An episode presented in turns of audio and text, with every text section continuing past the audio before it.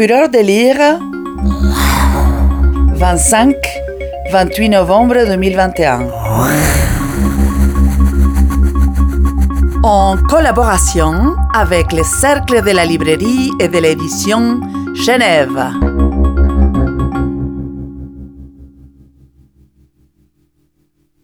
La joie de lire. J'aurais pu vous dire plein de choses à ce sujet, mais au fond, je vais peut-être pas faire tout à fait comme j'aurais pensé. C'est-à-dire que la joie de lire, euh, j'aurais pu vous parler d'Albertine, qui est une grande illustratrice, comme vous le savez, qui vient de gagner le prix Andersen grâce à nos livres, et qui sont aussi les siens.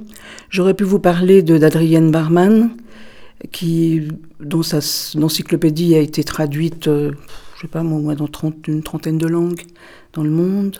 J'aurais pu vous parler de Heidi et son chat Milton, qui est très très très très aimé par les enfants. J'aurais pu vous parler de Tom Tirabosco, très bon en bande dessinée, etc. Non, j'ai choisi de vous parler de quelqu'un que vous connaissez pas, qui s'appelle Torseter, Øyvind Torseter. Il est norvégien et j'ai été invitée autrefois, il y a longtemps, il y a au moins une dizaine d'années, en Norvège par l'ambassade de, de, Norvège, enfin le secteur de la culture, pour une présentation des auteurs norvégiens. J'ai tout de suite apprécié ce, cet illustrateur, d'abord par sa modestie, par son dessin extrêmement original, euh, avec des couleurs euh, dans un pastel euh, intelligent, je dirais, et qui avait fait une exposition dans des cubes de plexiglas des, premiers, des premières images de sa carrière dans un livre que nous avons publié ensuite qui s'appelle Détour. Et ce livre Détour, euh, il n'a pas marché du tout. Je crois qu'on a dû en vendre 400 exemplaires. Bon, mais je me suis dit, il faut qu'on continue. Donc nous avons attendu le deuxième livre qui s'appelle Gravenstein, qui un petit livre précieux, euh, avec euh, la même recherche euh, dont il a l'habitude, les couleurs aussi, les, les, personnages très bizarres, avec un personnage qui a une trompe, on ne sait pas très bien pourquoi.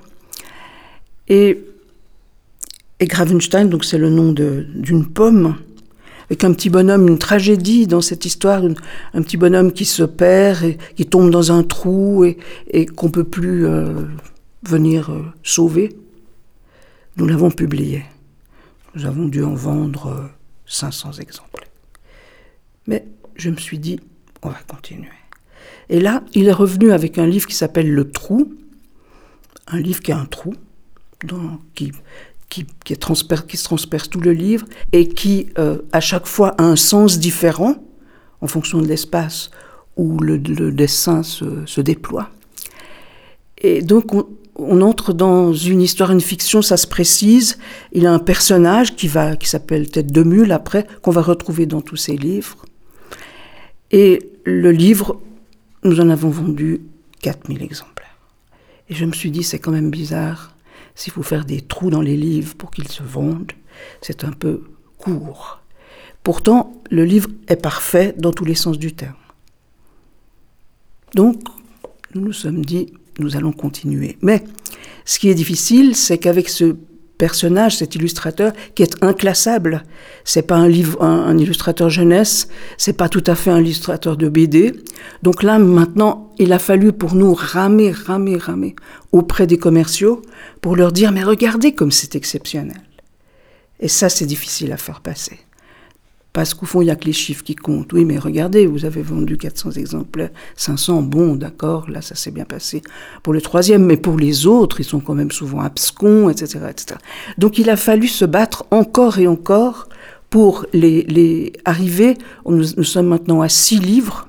Le dernier, c'est Mulozorus, et il y a eu Factomul, qui est une espèce d'aventure policière avec ces personnages qui reviennent, avec ces personnages qui évoluent, évoluent dans leur, euh, dans leur manière d'être dessinés, avec ces personnages qui, au fond, maintenant ont même des engagements politiques, avec un absurde qui, euh, qui, qui s'assoit sur une culture de cet illustrateur.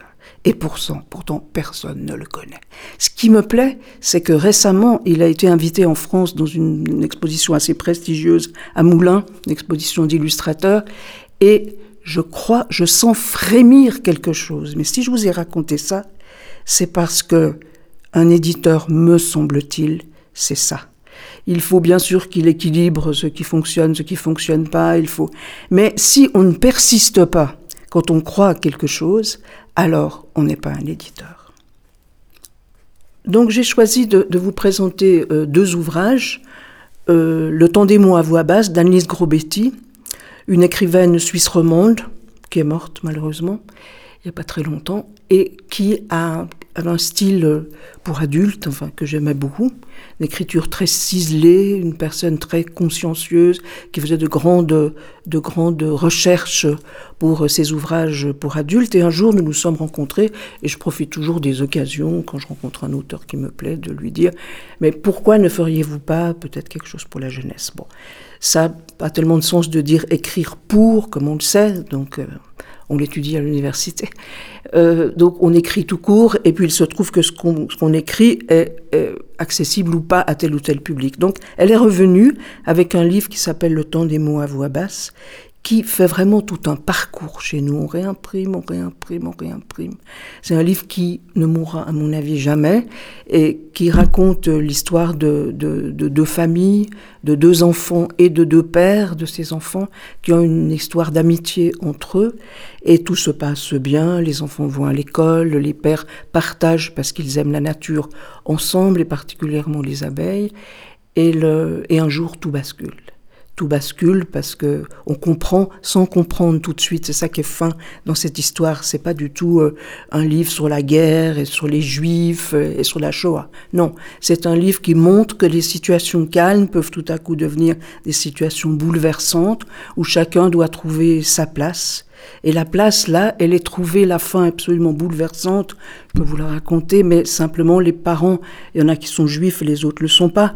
Et les juifs doivent partir, s'enfuir, et ils laissent euh, une nuit le petit, le tout petit qui vient de naître, et ils font savoir au père de l'autre famille qu'il faudra qu'il vienne parce qu'il y a quelque chose qui l'attend dans la maison, et en fait, c'est l'enfant l'enfant va être élevé. C'est une histoire vraie. Là aussi, nous n'avons pas insisté sur le fait que c'était une histoire vraie.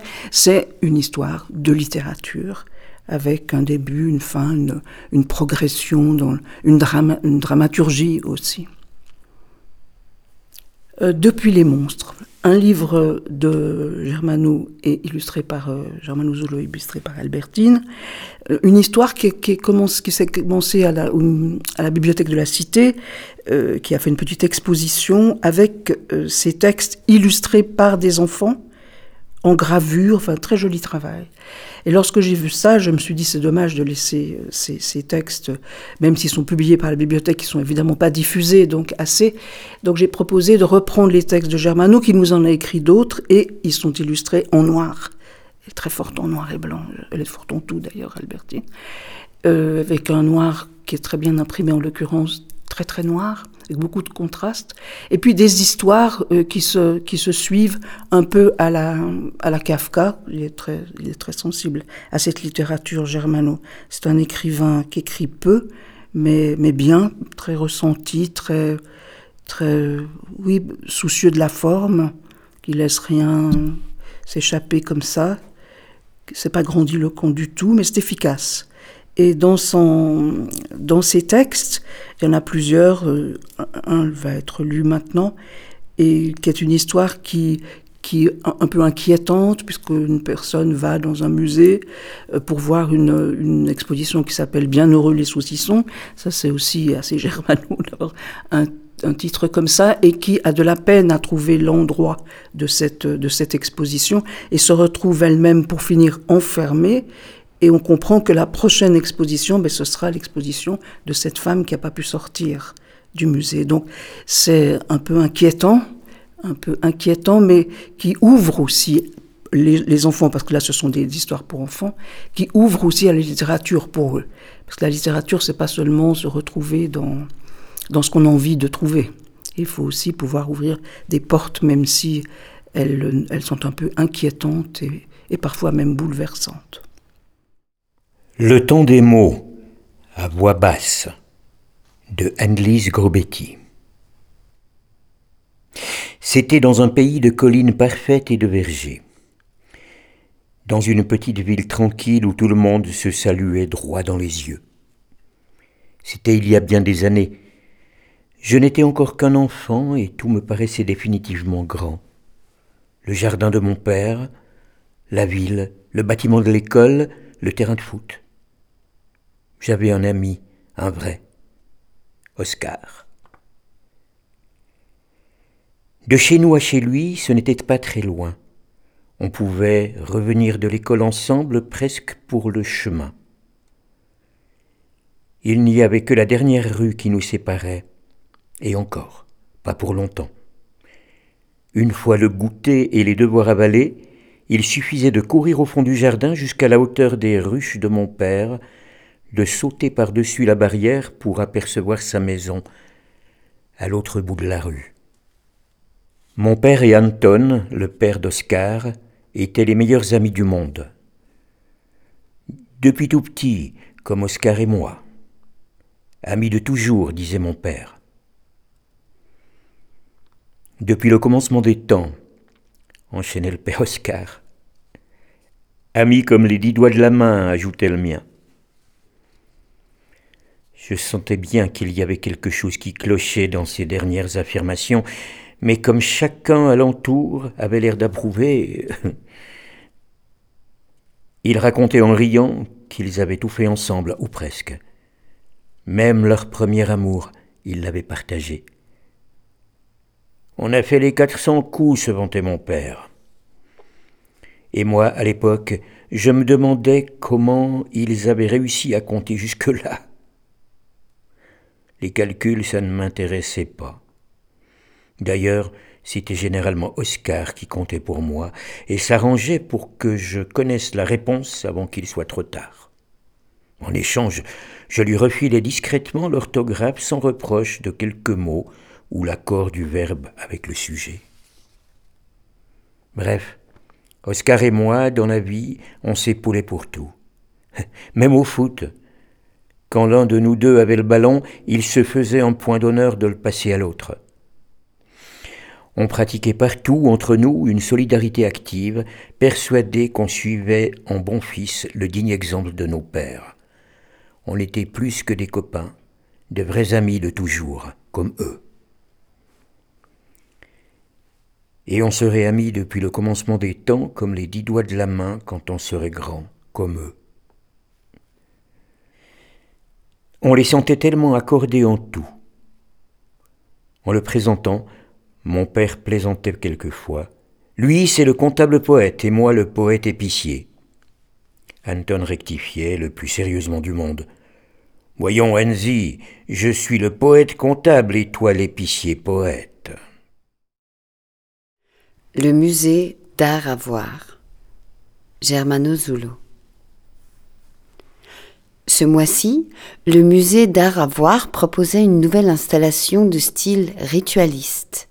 Elle s'intitulait Bienheureux les saucissons et était qualifiée par les médias de littéralement bouleversante et de profondément stupéfiante.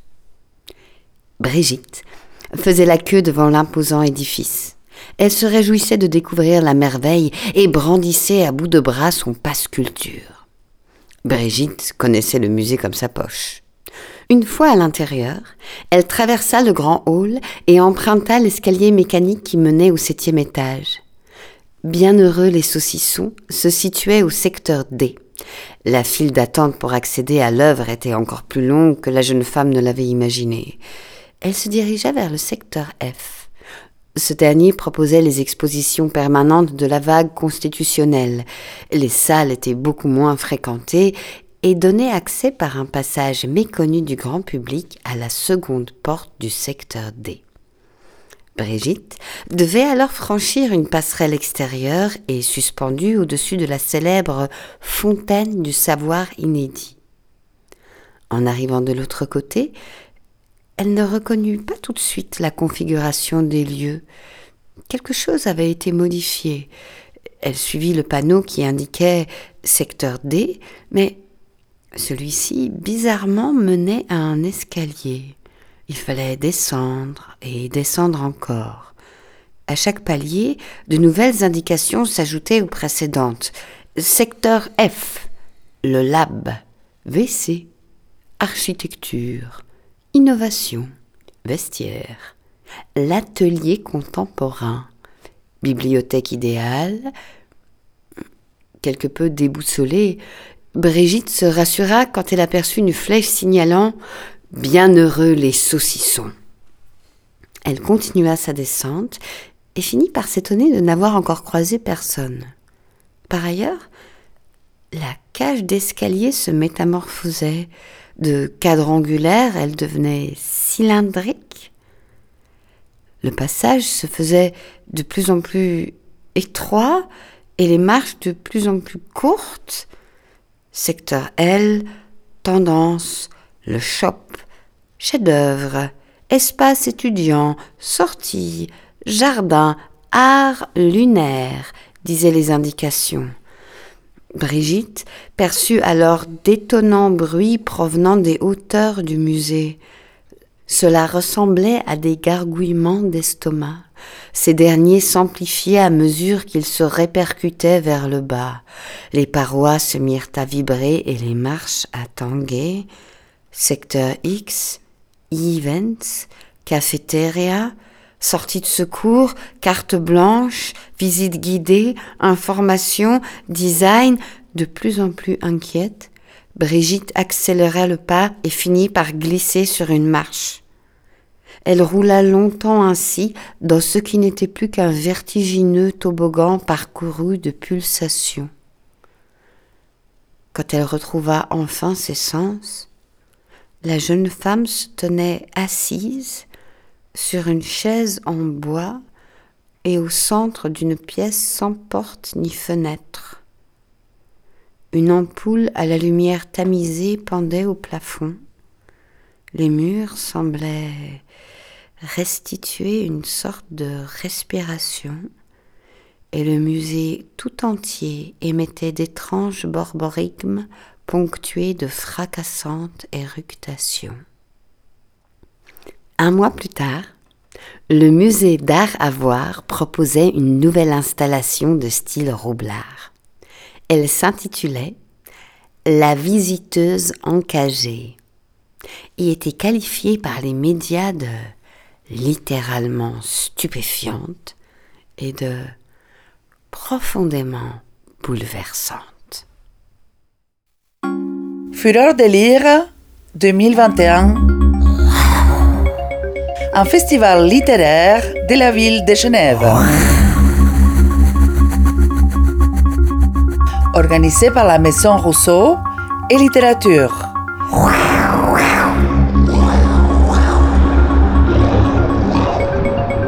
« 25-28 novembre 2021.